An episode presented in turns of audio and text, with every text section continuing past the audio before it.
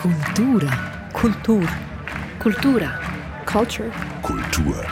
Kultur. Dies ist der Kulturstammtisch mit einer Spezialausgabe aus der Rotonda bei La Mobiliare am Locarno Filmfestival. Eine Kooperation zwischen dem Kulturstammtisch, der genossenschaftlichen Mobiliar und dem Festival von Locarno. Mein Name ist Eric Facon. Hallo und herzlich willkommen. Benvenuto a tutti.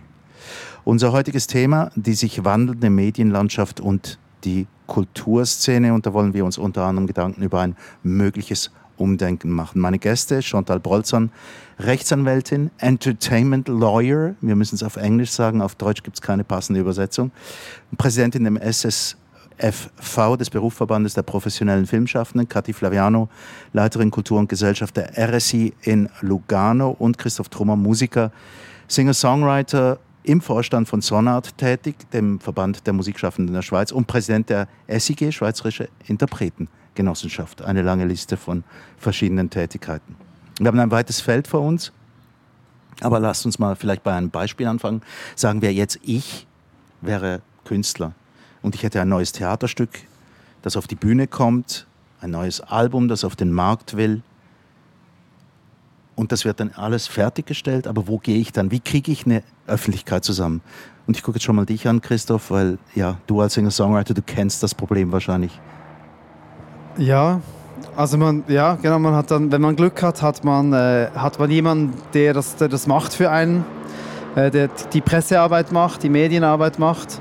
Und man schickt das natürlich halt überall hin, zu, zu allen Fernsehstationen, Radiostationen, zu allen Zeitungen, in die Kulturredaktionen und hofft, dass das da irgendwo auch aufgenommen wird. Mhm, also das ist jetzt das Herkömmliche an Medien, was wir haben. Genau. Das wäre so das, was man auf jeden Fall tun muss, nach wie vor. Und dann, und je nachdem halt jetzt, wenn du ein Theater, bei einem Theaterstück weiß ich es nicht so genau, ehrlich gesagt. Mhm, also gut, dann bleiben wir mal bei der Musik. Ja. Da gibt es dann noch Blogs, da gibt es irgendwelche, in, da muss man heute zum Beispiel bei den, bei den großen Plattformen Spotify und Apple muss jemand schauen, dass dort die Playlists, ähm, die Playlist-Kuratoren aufmerksam gemacht werden auf die neue Musik, die kommt und so.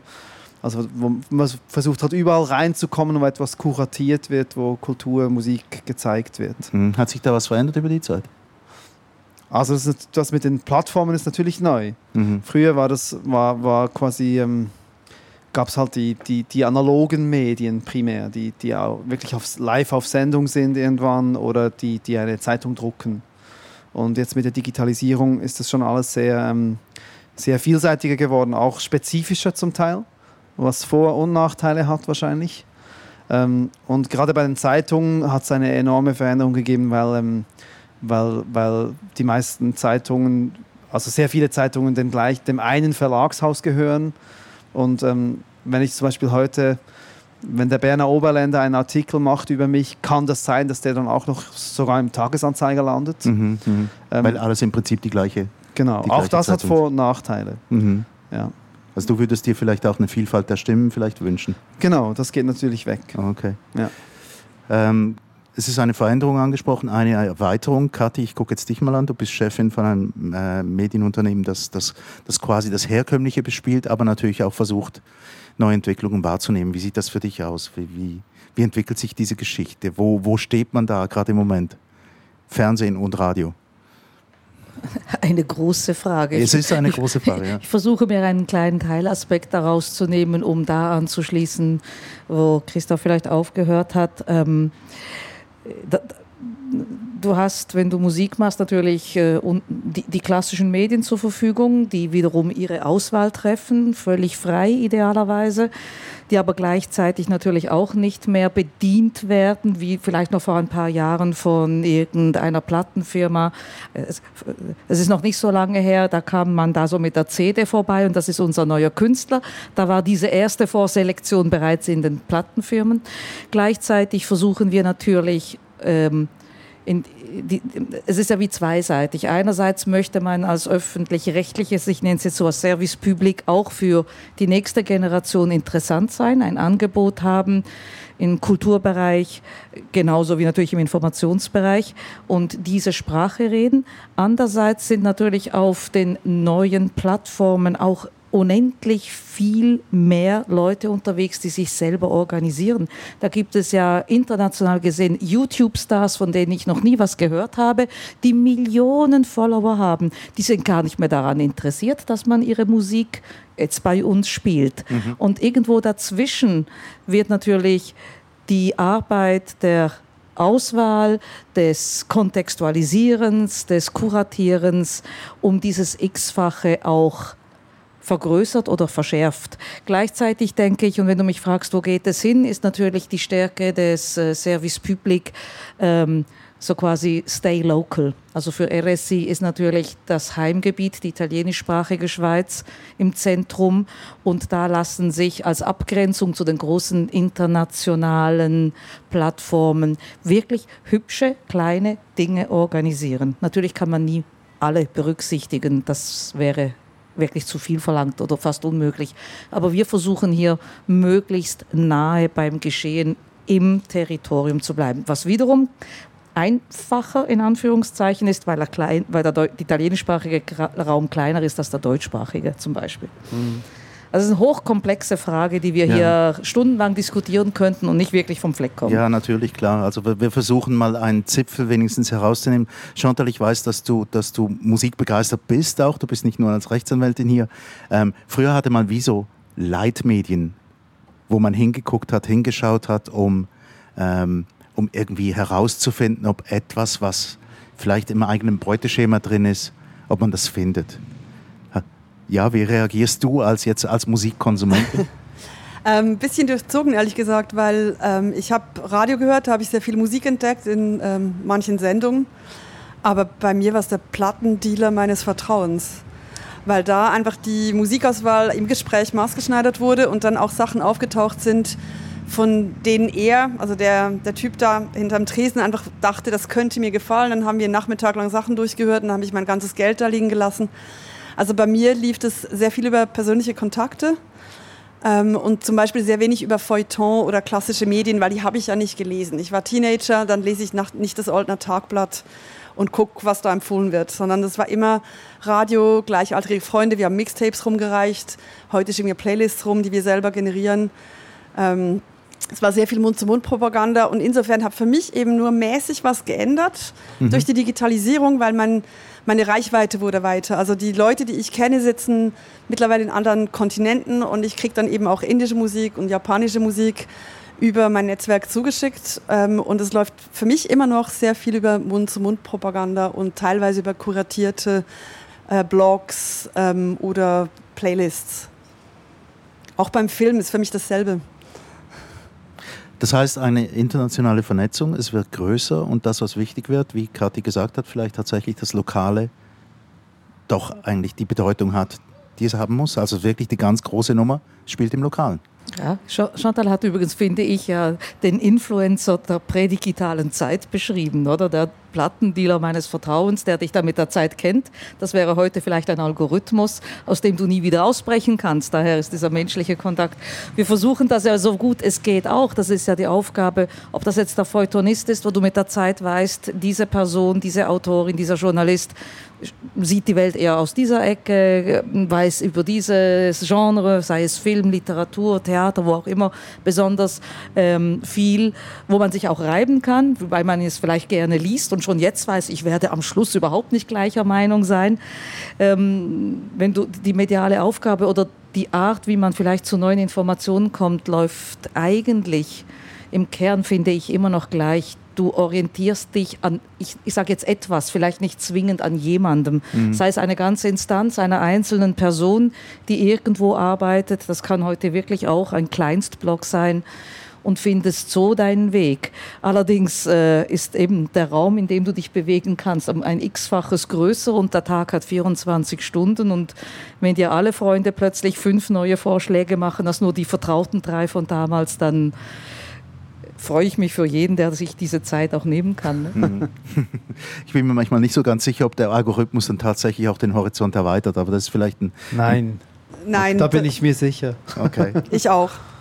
Ja, ich, also ich habe überall dort, wo, wo bei mir ein Algorithmus überhaupt greifen kann, habe ich angefangen, den, den ähm, strategisch zu, zu manipulieren, oh. damit, damit der interessant wird wieder. Okay, und Weil wie, geht, sonst- wie sonst- geht so etwas? Also, halt einfach mal etwas, eine Zeit lang Zeugs hören und anklicken, was, nicht, was, was er nicht erwartet von mir. So bisher. also ein neues Beuteschema für Also, Christoph Trummer. Als ich neu auf. Spotify ähm, war als Kunde, habe ich einfach innerhalb von ein paar Wochen habe ich nur noch Folk-Rock-Alben vorgeschlagen bekommen, weil das halt das ist, was ich am, am öftesten Mhm. höre. Und das war, aber es war alles irgendwie gut, aber, aber halt nicht, auch nicht interessant, wenn dann der ganze Feed einfach die gleiche Musik ist. Mhm. Und Ja, inzwischen, ähm, und dann muss man halt mal ein bisschen Heavy Metal hören und ein bisschen äh, in was äh, Krasses und so und dann wird es wieder spannender. Ja, Chantal hat auch voller Begeisterung Nein gerufen, äh, damit wir die Klammer gerade noch ganz ausgefüllt haben. Ja, der Algorithmus und du. Ähm, ich bescheiß den eben auch die ganze Zeit. Ähm, jetzt weniger bei Spotify, weil da gehe ich eh nicht auf den Algorithmus. Ich stelle mir meine Listen zusammen, weil der Algorithmus liefert mir nichts, was ich hören will. Immer nur mehr vom Gleichen und das langweilt mich zu Tode. Aber bei Instagram und so weiter mache ich es über Werbung, die ich wegklicke. Und Instagram hat mittlerweile, glaube ich, das Gefühl, dass ich ein 35-jähriger Kerl bin, weil ich auch sehr viele Autos angucke ähm, und, und tauchen gehe und Haifische toll finde. Und das heißt, ich habe so diese ganze Mädchen-Prinzessin-Bubble habe ich dann auch nicht mehr. Und wenn ich dann eben zum Beispiel Trailer für Filme, die ich auch so einfach, ich entdecke sehr viel Kultur, eben nicht nur Musik ähm, über soziale Medien, da- das erweitert dann auch gleich die Vorschläge, weil der Algorithmus nicht mehr weiß, welches Alter, welches Geschlecht und welchen Background ich habe. Aber ich muss den aktiv bescheißen, auf Deutsch gesagt. Okay. Algorithmus, Klammer, Klammer zu wieder hier, ähm, ist aber natürlich auch Teil dieser Öffentlichkeit, die auch in deinem Fall wahrscheinlich auch von Wichtigkeit ist. Aber ähm, wir haben es vorhin angesprochen, es gibt Entwicklung, es gibt eine Verbreiterung des Angebots. Ja, wa, was, was, ist es heute einfacher, so ein Zeugs unter die Leute zu bringen oder ist es im Gegenteil viel schwerer? Also wenn, wenn wir sagen, ein Feuilleton, Chantal las es nie, aber äh, spielt das überhaupt irgendeine Rolle heutzutage noch? Ja, ich glaube, ich glaube schon. Es, ist, es gibt ja auch es gibt sehr, sehr verschiedene kulturelle Formen. Und, und, ähm, und es, gibt, also es gibt die populäre Kultur und dann gibt es die, die nicht besonders populäre Kultur, wo aber oft die, die, neuen, die neuen Ideen entwickelt werden und so. Und ich glaube, gerade für, für, für den Teil, so für die Innovation und, und das Progressive, ist eine ernsthafte Diskussion eigentlich nach wie vor ein, eine wichtige Grundlage, dass das auch über die Ideen ge- nachgedacht wird und kommuniziert wird und so. Und das passiert natürlich, das passiert in einer Playlist oder auf einem, vielleicht auf einem Blog kann es natürlich auch passieren. Aber ich, ich finde schon, dass das Feuilleton nach wie vor eine Daseinsberechtigung hat. Und ich glaube, das- Daseinsberechtigung hat? Ja, schon. Es Aber war es muss es zuerst noch geben. ne? ja, das stimmt. Es hätte eine, genau. Ja. Eben die Diskussion, hast du gesagt, die, die im Feuilleton stattfindet. Ich frage mich eben manchmal tatsächlich, wo findet denn die sonst statt? Also findet die irgendwo an Orten statt, die ich nicht kenne, die ich nicht finde? Auf Blogs oder? Also ich, das Internet ist voller Diskussionen. Mhm. Die Frage ist nur, wer diskutiert da und kommt da auch mal wieder eine neue Stimme mit rein, die, die einen anderen Blickwinkel irgendwie reinbringt und so. Das ist, ähm, also es gibt ja ein Forum für alles, nicht nur in der Kultur, auch sonst. Aber eben, das, warum, warum bekomme ich irgendetwas mit, was dort passiert? Das ist dann die andere Frage. Wie komme ich aus den Bubbles, die entstehen, wieder raus? Du hast vorhin gesagt, Local ist wichtig. Für uns als Kulturschaffende ist Local auch wichtig. Aber eigentlich ist das Ziel ja immer, größer zu werden. Aus, nicht nur aus einer geografischen Bubble rauszukommen, sondern das, also das Territorium zu erweitern, auch im Sinne von ein anderes Publikumssegment, das einem auch noch entdecken könnte und das ja vielleicht auch mögen würde, was man macht. Wie, wie kommt man über diese, über diese Zäune noch drüber? Das ist eigentlich fast die größere Frage dann. Mhm. Aber die kleinen Felder gibt es schon, wo etwas bewirtschaftet wird. Die kleineren Felder, aber sind diese kleinen Felder, die vielen kleinen, ist das nicht eigentlich eine totale Zersplitterung? Ähm, früher gab es doch diese, ah, wie soll man denn jetzt sagen, diese Werke, diese Standardwerke, man redet fast schon von einem Kanon, die einfach alle irgendwie kannten. Oder? Also ich, ich rede jetzt mal von Max Frisch, die Tagebücher, äh, Pink Floyd The Wall oder irgendwas, das musste man einfach gehört oder gelesen haben, um irgendwie bei der nächsten Party mitreden zu können. Gibt es das heute noch? Hm? Ich glaube, das kam eben drauf an, auf welche Party du gingst. Ah, ich Weil ich glaube, ich habe Max Frisch in der Schule gelesen. Ah. Ich war mehr Team Dürrenmatt. Ähm, ich ich kenne ganz viele Leute, die interessieren sich überhaupt nicht für Kultur. Und ich weiß eben auch nicht, wie, wie groß der gemeinsame Nenner früher war. Ich glaube, Tatort hat immer funktioniert. Sonntag Tatort, dann waren die Straßen leer. Mhm. Ähm, der steht heute halt in Konkurrenz zu anderen Angeboten. Aber ich, ich, ich glaube einfach, ähm, die Zersplitterung ist sicher da. Also das ist eine Herausforderung, damit umzugehen. Und gleichzeitig bin ich, aber ich manchmal den Eindruck, man verklärt so ein bisschen die alten Zeiten, weil es war auch ein bisschen Angebotsmangel, dass man sich mit gewissen Dingen rumschlagen musste. Ähm, weil es gab einfach nichts anderes. Ich bin auf dem Land aufgewachsen, es gab nichts zu tun, außer dann Tata zu gucken, der war sehr cool allerdings. Mhm. Ich würde da voll zustimmen. Ich glaube, wir dürfen nicht den Fehler machen, die Vergangenheitsglorifizierung und äh, Menschen, die sich jetzt vielleicht in einem bestimmten Bereich besonders bewegen, damit zu verwechseln, dass wirklich jeder die Standardwerke auch gelesen hat.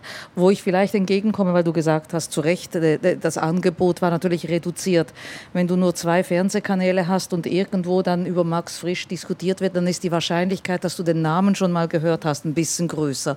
Aber das heißt nicht, dass wirklich wirklich großflächig so viel mehr Menschen auch wirklich die Auseinandersetzung mit Frischs Werk oder äh, eines anderen gesucht hätten. Heute ist es schwieriger, einen Namen überhaupt schon in eine Runde zu geben. Vielleicht manchmal auch ein bisschen zufälliger.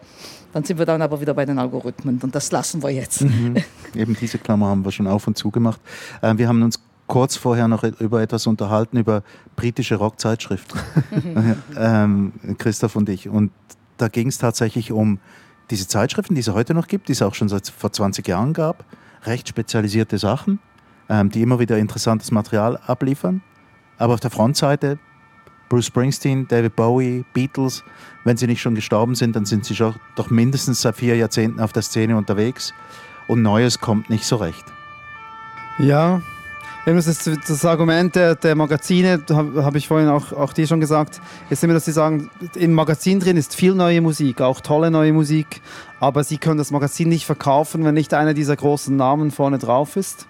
Und, und als Strategie kann ich das akzeptieren, aber irgendwie stellt man sich ein bisschen die Frage, was ist, wenn die dann alle tot sind? Mhm. Also wie lange bleibt es noch so, dass der, quasi der jüngste Vertreter, der so ein Cover tragen kann, Bruce Springsteen ist? Mhm. Oder vielleicht eben Kate Bush ist, war noch so ein Beispiel, ist wahrscheinlich fast die jüngste unterdessen. Und das ist irgendwie... Ja, die hat ja jetzt wieder einen Hit, aber der ist auch schon irgendwie 25 genau. Jahre alt, oder? Hat einen Hit wieder, genau. Mhm. mhm. Ja, ja, das ist schon eine, eine Frage. Die Frage ist auch, ob das, kann man sagen, ob das wichtig ist. Das weiß ich, ich weiß es nicht. Und vor, die Frage, ist es besser oder schlechter? Und vor allem äh, bedienst du da nicht auch ein Publikum, das schon ein gewisses Alter hat. Ich gehe davon aus, dass das Magazin nicht mehr verkauft, wenn David Bowie vorne drauf ist bei einem bestimmten Segment, was wiederum ja sehr wohl an Musik interessiert ist, aber diese ganz woanders sucht als vielleicht die Information darüber, jetzt gerade im britischen Magazin. Ähm, am Schluss ist es wie, glaube ich, wie mit allem Fluch und Segen und der Unterschied macht dieses menschliche, also der, Human Factor im Sinne von wir alle, ob das jetzt auf der SAG-Seite ist, egal bei welchem Sender, wo du versuchst, mit kompetenten Menschen etwas Kuratiertes anzubieten, auf einem Kanal, wo vielleicht aber ganz viele Menschen, die sich dafür interessieren würden, aus irgendwelchen Gründen gar nicht hingehen und gleichzeitig vielleicht auch viele Menschen hast, die wiederum an den, auf den Kanälen, wo ganz viele interessierte jüngere Menschen sind, die sich vielleicht, wenn sie es entdecken, durchaus auch für die Beatles interessieren würden. Weil ich glaube, die Offenheit der Menschen gegenüber diesen Themen ist relativ groß. Mhm. Und ähm, die große Frage ist ja bei uns allen, diese neuen Möglichkeiten der Publikation sind unendlich toll für viele Kulturschaffende. Gleichzeitig kannibalisiert man sich zwangsweise damit. Oder? Ich meine, Früher musstest du quasi, äh, früher musstest du ein Plattenlabel haben, dann konntest du irgendwann mal Geld selbst in eine CD-Produktion äh, werfen. Heute, äh, dann kam was, wie war das? MySpace war eine Zeit lang ein Thema. Jetzt hast du den YouTube-Kanal, jetzt kannst du mit TikToks etc. Und du brauchst überhaupt niemanden mehr. Da gibt es ja, du, theoretisch kannst du das alles im Alleingang machen. Ob es erfolgreich ist oder nicht, die Frage stellt sich ja dann immer und das war aber schon immer so. Einfach diese Segmentierung ist einerseits toll, weil es dir Möglichkeiten bietet, andererseits raubt man sich halt gegenseitig Aufmerksamkeit. Mhm. Und äh, ich glaube, da haben wir alle noch nicht die Antwort darauf gefunden. Und unsere Aufgabe ist ja, also jetzt als Medienschaffende, ist es ja immer zu versuchen, da ein bisschen zu durchstöbern und das so zu bündeln, also den kuratierten Anteil wieder zu machen und zu sagen, hey, das geht in einem bestimmten Bereich, in einer bestimmten Branche und wenn immer möglich, Beyoncés Platte wird so oder so irgendwo besprochen. Vielleicht machen wir etwas für den aufstrebenden jungen Künstler, die aufstrebende junge Künstlerin aus dem Val Verzasca, weil die wirklich ein Riesentalent ist. Da vielleicht auch ein bisschen ein Auge drauf werfen. Aber ich, glaub, ich glaube, die Schwierigkeit ist ja auch, es ist eine Übergangsphase im Genau. Moment, habe ich den Eindruck. Also wir haben die ältere Generation, zu der ich mich mittlerweile auch zähle, die halt äh, mit traditionellem Medienkonsum und kuratierten Inhalten aufgewachsen sind und halt, ich weiß auch nicht, meine Patenkinder, die jetzt 12, 13 sind, die halt ein völlig anderes Verhalten haben. Ich glaube, was gleich geblieben ist, ist, ähm, jede Person sucht sich Informationen über Personen des Vertrauens, eben über Influencer und Wer das ist, hat sich ein bisschen verändert. Und ich glaube, ähm, um zur, zum Eingangsthema zu kommen, wenn ich einen Film produziert habe oder mitgearbeitet habe, wenn ich ein Theaterstück habe, wie bringe ich es unter die Leute? Ich glaube, die Herausforderung ist, ich muss die alten Kanäle immer noch bespielen, aber ich muss mir eben auch Gedanken machen über neue Kanäle und wie ähm, komme ich an die, diese neuen Vertrauenspersonen von Jugendlichen ran. Und das sind dann, da muss ich eben Kanäle wie TikTok, YouTube, Snapchat und so weiter bespielen können auf irgendeine Art. Und da gibt es dann aber auch wieder sehr gute Beispiele, die das ähm, sehr begnadet tun an jungen Künstlern und Filmproduktionen und so weiter, ähm, die das dann hinbekommen. Aber ich glaube, es ist die Schwierigkeit heute ist, das Alte lebt noch und das Neue ist aber auch schon da. Man muss eben beides irgendwie tun, um an die, unter die Menschen zu kommen.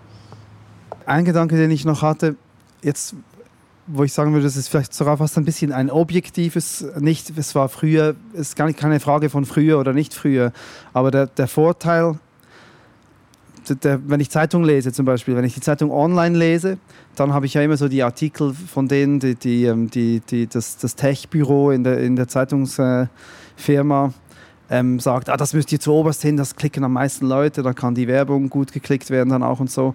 Das ist logisch irgendwie, dass das so gemacht wird, aber dann, dann lese ich eigentlich immer nur über, über dieselben drei Themen. Und wenn ich die Papierzeitung vor mir habe, blättere ich durch und lese vielleicht auch etwas, was ich nicht angeklickt hätte.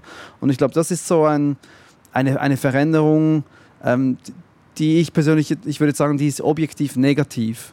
Weil, weil, weil, es nicht, ähm, weil es dazu führt, dass die Leute weniger insgesamt wahrnehmen.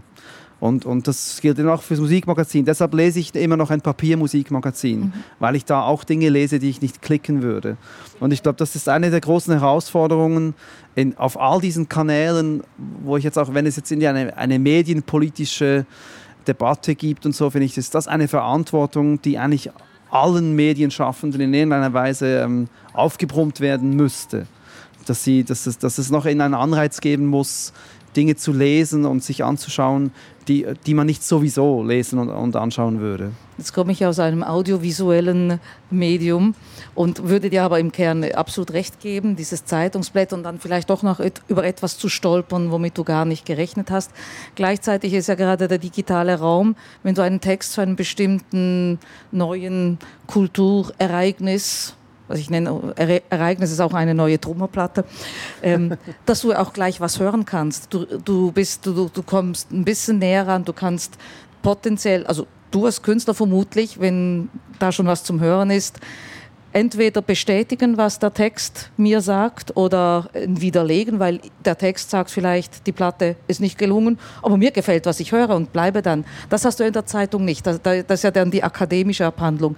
Es, ich, ich, persönlich bin ich wirklich ähm, fest davon überzeugt, dass ich mich noch gar nicht so festlegen möchte, ob das alles gut oder schlecht ist. Wir können es ja eh nicht mehr wegdenken. Aber es gibt ja immer auch dieser eine Moment, wo du sagst, aber das ist eigentlich besser. Weil mir gefällt die Tatsache, dass ich im digitalen Raum dann auch gleich so ein bisschen Beweis antreten. So, mich interessiert das jetzt aber. Und dann bin ich vielleicht in einem neuen Universum angekommen, habe nicht nur darüber ähm, gelesen. Das wäre dann im kleinen einzigen Artikel. Was du natürlich sagst, ist, dass ich als Musikinteressierte den Artikel über deine neue Platte lese und in der Zeitung dann weiter blättere und vielleicht noch eine andere Debatte mitkriege, ob das jetzt irgendwelche Besuche in Taiwan sind oder auch nicht.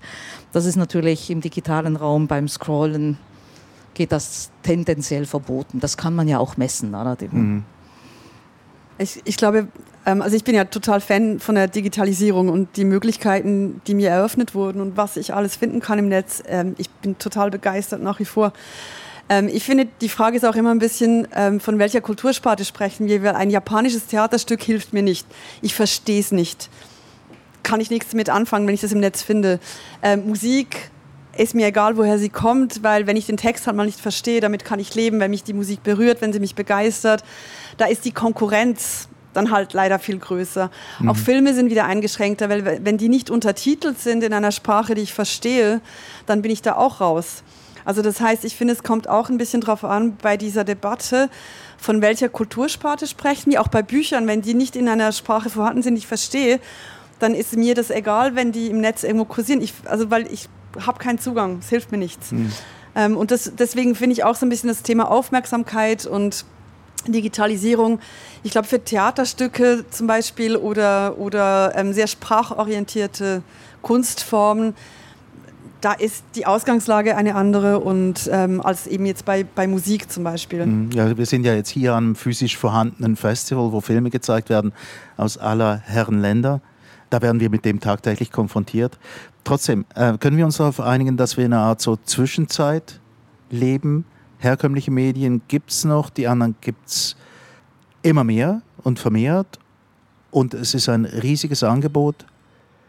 Und ich muss jetzt ehrlich, ich, ich ziehe jetzt mal wieder schnell das Mäntelchen des nicht gerade Kulturpessimisten, aber sowas in die Richtung oder vielleicht ein bisschen Nostalgiker an und sage, also mit fünf Plattformen wäre mir auch gedient und nicht mit 200 potenziellen. Wird es einem da nicht auch auf, auf Macherinnenseite ein bisschen schwindlig, wenn man sich das überlegt? Selbstverständlich. Das ist äh, die gleiche Frage, stellt man sich, wenn man in den USA vor, nicht nur vor fünf möglichen Vanillejoghurt steht, sondern vor 25 irgendwie. Das, das, das Problem wiederholt sich immer, sobald du äh, Angebot und noch mehr Angebot hast, wird es irgendwann wahnsinnig verwirrend, aber man kann es ja schätzen oder auch nicht. Ähm, ich bleibe dabei, ähm, die Medienlandschaft verändert sich, die Rolle des Service Public in unserem speziellen Fall verändert sich nicht. Ich glaube, es ist wichtig, äh, unabhängig Redaktionen zu haben, die halt eben nicht Clickbaiting machen müssen, die auch äh, äh, wichtigen Kulturschaffenden sagen können, dass das, was jetzt da gerade äh, passiert oder geleistet wird, vielleicht mal nicht so auf der Höhe ist wie frühere Werke etc. Ähm, ob das Pub und das Angebot zu machen. Am Schluss ist ja alles im digitalen Raum ein Angebot. Und dann kommt die nächste Frage, wie machst du dieses Angebot sichtbar? Äh, und, aber mir persönlich ist es wichtig, dass, äh, dass der Service Public Aspekt sagt, hier ist von Menschen kuratiert, die vor allem auch kontextualisieren. Dann hast du nicht einfach nur ein indisches Video, sondern vielleicht auch jemand, der dir noch sagt, in welchem Zusammenhang das zu lesen ist. Ähm, was ich damit sagen möchte, ist äh, für mich ein Klassiker, wenn du Kandinsky mit ein paar Farbtupfern siehst, Quadraten, dann hörst du immer, das kann ich auch. Wenn dir jemand sagt, schau, so hat er angefangen und der Künstler war auf der Suche nach etwas und du siehst, das ist die Redaktion und das Rot ist das Dach und das Blau ist das, dann, dann macht das Sinn dann ist es nicht einfach nur wild angemalte. Und diese Leistung kann dir natürlich der digitale Raum nicht abnehmen im Sinne des Algorithmus oder jeder, der irgendwie drei Worte sagen kann und seine Meinung verbreiten, auch wirklich vertrauenswürdig. Ich kann allerdings dem Publikum nicht vorschreiben, uns zu vertrauen und einem anderen YouTuber nicht. Das ist am Schluss etwas, was man einfach nur immer wieder betonen kann, dass wir das versuchen und dass wir eben finanziell keinen ökonomischen Druck folgen müssen, wie andere großen Medienhäuser vielleicht doch auch. Im Hintergrund eher. fährt, glaube ich, ein Lastwagen rückwärts. Ähm, und jetzt ist schon wieder vorbei. Ähm, Chantal, ähm, trotzdem, ich möchte noch mal deine Begeisterung fürs Digitale in allen Ehren. Hm. Ähm, ich wollte nur mal fragen, also jetzt ein als Konsumentin, ich habe es vorhin gesagt, für mich würden es fünf Plattformen auch tun. Ich, sehnst du dich nicht manchmal nach einer Leitplattform ähm, für kulturelle Dinge? Na, ich wähle mir die ja selber. Also ich, ich, weil ich bewege mich ja dann nicht auf diesen ähm, 100.000 Plattformen, sondern ich habe mir ein paar Plattformen gewählt, die ich gut finde. Und die Plattform ist ja nicht da, dem, wie soll ich sagen, das Medium, dem ich vertraue, sondern wie gesagt, bei, bei ähm, Abspielplattform, ich will keine Werbung machen, aber bei meiner Musikabspielplattform, da vertraue ich ja nicht der Plattform, weil der Algorithmus hilft mir nicht, sondern ich vertraue nach wie vor Menschen, von denen ich denke, die können meinen Horizont erweitern, die geben mir eben Kontext, das hast du, Kathi, vorhin gesagt. Und deswegen höre ich ja auch immer noch Radio. Ähm, und ich suche mir immer noch Menschen, aber der Ort, wo ich sie finde oder suche, ist technisch ein anderer. Also die Technologie hat geändert und das ist halt für mich jetzt das Internet. Ähm, aber eigentlich geht es immer noch darum, ich suche mir Personen, Institutionen, die sich auf dieser technischen Plattform bewegen, denen ich vertraue. Und da ist eben auch Service Public Plattformen sind ja dann im Internet. Ich muss mir das ja nicht am Radiogerät zu Hause in der Küche anhören, sondern ich kann es mir auch das finde ich eben im Netz. Und das meinte ich mit, das mhm. finde ich großartig. Aber das war technologiebezogen und nicht ähm, quasi wer, also ich finde die Kuratierung, die brauche ich auch noch. Ich brauche Menschen, die mir durch den Dschungel helfen. Mhm. Etwas, was ich spannend finde, ist ja, dass ähm, es gibt so die, die eine Beschreibung des, des digitalen, äh, des, der digitalen Welt, wo man sagt, es ist eben Clickbait, kurze Aufmerksamkeitsspanne, die Leute muss man, man muss es, der Refrain muss als erstes kommen im Song und so, also so ein sehr ein despektierliches Menschenbild vom Publikum. Aber gleichzeitig haben jetzt wie hunderttausende Leute, die sich vierstündige Podcasts anhören. Was, und die, ich glaube, auch die SRG konnte zu keinem Zeitpunkt so ausufernde Sendungen machen.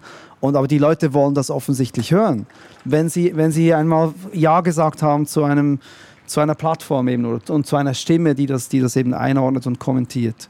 Und, und dort, ähm, dort finde ich, ist auch eine Chance. Gerade jetzt als, als Produzentin jetzt für, für, für, die, für die Schweizerische Radio- und Fernsehgesellschaft ähm, ist ja für uns Kulturschaffende ist es auch einfach super, wenn es guten Content gibt über uns. Und wenn der nicht linear in dem Moment, wo er im, im TV vielleicht ausgestrahlt würde, geguckt wird, ist es eigentlich auch ein bisschen egal, weil wenn in einem Jahr jemand plötzlich denkt, ah, was ist denn das für einer, jetzt will ich mal gucken, was der eigentlich macht, dann gibt es diese Sendung über mich und die ist findbar und die kann eben in die Tiefe gehen und muss, und muss nicht unbedingt ähm, so angelegt sein, dass sie, dass sie für, das, für den anderen Teil des Publikums funktioniert. Der, also wenn man das, ich habe jetzt vorhin gesagt, äh, despektiere Sicht aufs Publikum. Es gibt natürlich dieses Publikum, aber oft als Kulturschaffende suchen wir ja nicht primär das Publikum, das sowieso nur 30 Sekunden zuhören mhm. will. Mhm. Und, und das heißt, man kann dort auch jetzt ähm, Inhalte und eben Content und Zugänge zur Verfügung stellen, wo, wo man dann eben in die Tiefe gehen kann. Und das mhm. ist auch spannend. Absolut. Und die bleiben, die bleiben da jetzt. Entschuldigung. Nein, nein, Entschuldigung. Ich, ich, nehme etwas auf. Erstens muss ich das Vertrauen in die SAG wieder äh, zurechtdrücken. Ich habe Kandinsky gesagt und, und habe von Mondrian erzählt. Sollte man als Kulturchefin vielleicht auch noch selbst merken. Ja, aber der hat auch ein paar Flecken gemacht. Der hat auch ein paar Flecken gemacht.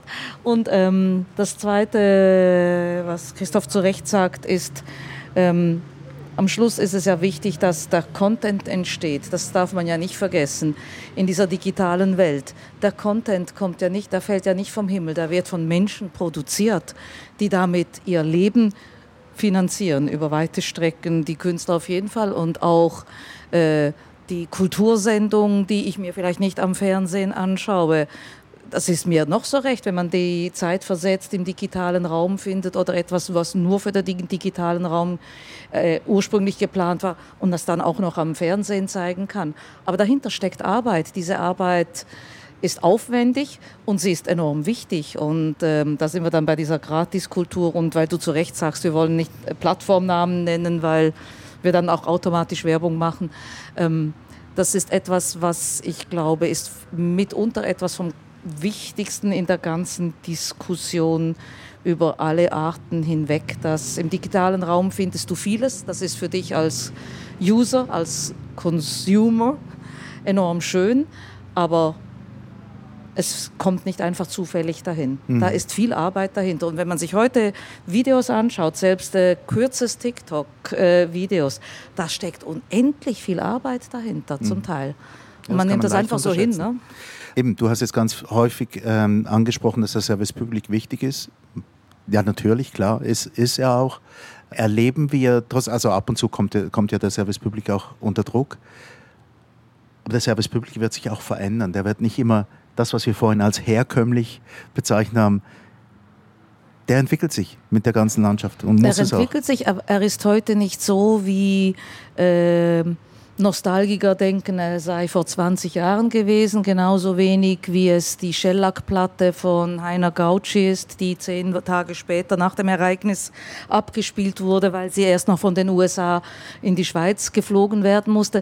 Äh, ich glaube, das ist äh, Verklärung und einfach falsch zu denken, dass ja. äh, der Service Public sein kann, was er war. Die Aufgabe verändert sich nicht, aber die Sprache, die Ausspielkanäle, wo man zum Publikum geht, dass man dem Publikum versucht, Hilfestellung zu leisten, daran ändert sich nichts. Mhm. Also kuratierte Inhalte gibt es beim Service Public, das ist äh, klar. Kann man sich auch vorstellen, dass es andere, andere Plattformen gibt, die von jemand anderem kuratiert würden, also für kuratierte Inhalte, sagen wir mal aus der Wirtschaft also ich glaube, mich erinnert es ein bisschen ans Bier.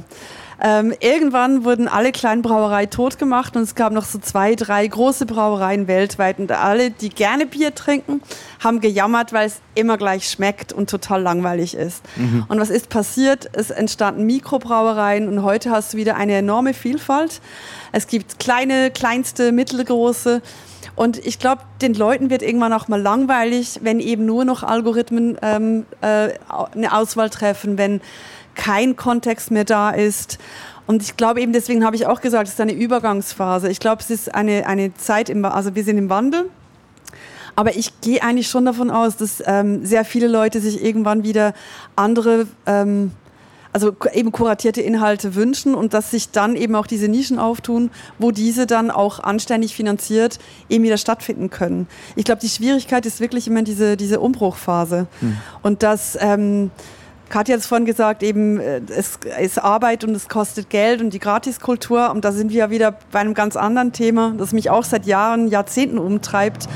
Ähm, was ist der Wert von Arbeit? Was wird als Arbeit wahrgenommen? Und heute ist es einfach so, dass quasi die Technologie, die Infrastruktur hat einen Wert und da bleibt ganz viel Geld hängen, weil es werden ja enorme Umsätze gemacht mit der Technologie. Das Geld kommt nur nicht zu den Menschen, die den Inhalt herstellen. Und das ist das, was mich persönlich einmal auch so aufregt. Aber da wird ja ganz viel Geld umgesetzt. Und ich glaube, Chantal äh, spricht etwas an, was dem Menschen eigen ist, egal wie alt er ist.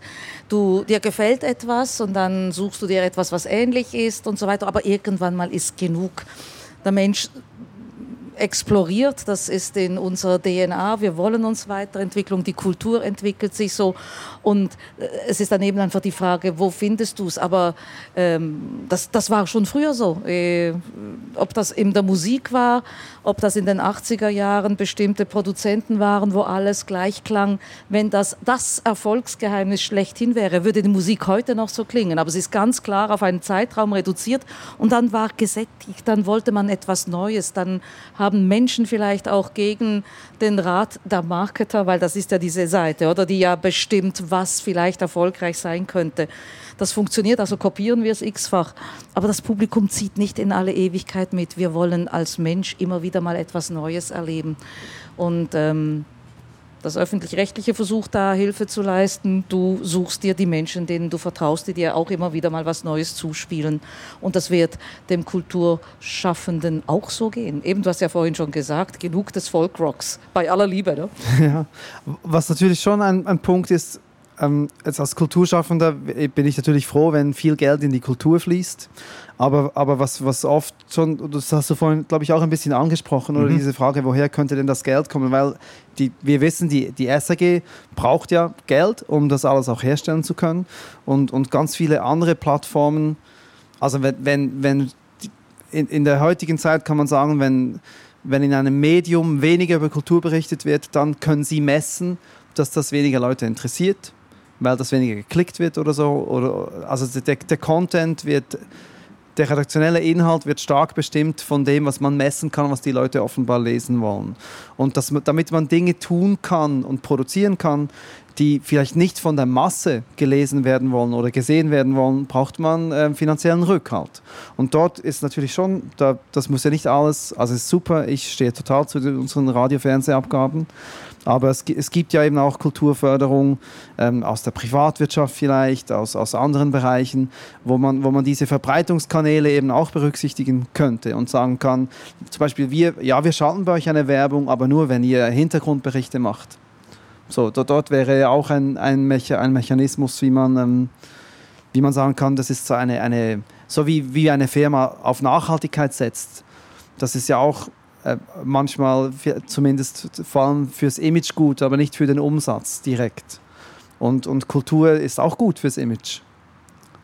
Das ist ein gutes Schlusswort. Absolut. Und wir haben ja auch die, äh, in diesem Fall, dann bin ich wieder bei, bei den SAG und den Gebühren. Wir haben ja wiederum auch die Freiheit tatsächlich ganz gezielt Kultur zu platzieren, im Wissen darum, dass das vermutlich nicht maximal mehrheitsfähig ist, aber weil es wichtig ist, weil es Teil des Auftrags ist, aber weil es auch Teil der Überzeugung ist, dass dieses Land auch sich mit Kultur konfrontiert sehen wird. Was wir nicht beeinflussen können, ist, dass der Mensch irgendwie unseren Sendezeiten folgt. Daher ist die Diskussion, um muss es denn wirklich um 20 Uhr gezeigt werden, weil das ist Hauptabend. Aber da schließen sich so die Kreise. Oder wichtig ist, dass es produziert wird.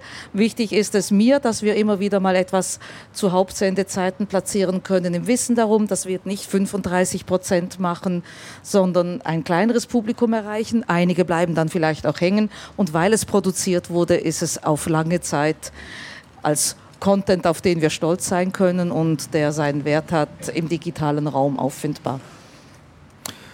Kultur in einer sich wandelnden Medienlandschaft, das war unser heutiges Thema. Wir haben ganz viele verschiedene Punkte angesprochen. Am besten haben wir natürlich die sehr greifbaren Vergleiche mit Joghurt und Bier äh, die, die, bieten doch ein bisschen Anlass zu etwas recht Handfestem. Ein großes Thema haben wir heute angesprochen. Herzlichen Dank für den Besuch Chantal Bolzan, Kathi Flaviano und Christoph Trommer. Herzlichen Dank auch für dieses Gespräch. Dies war der Kulturstammtisch mit der dritten Spezialausgabe aus der Rotonda bei La Mobiliar am Locarno Film Festival. Mein Name ist Eric Facon. A risentirci.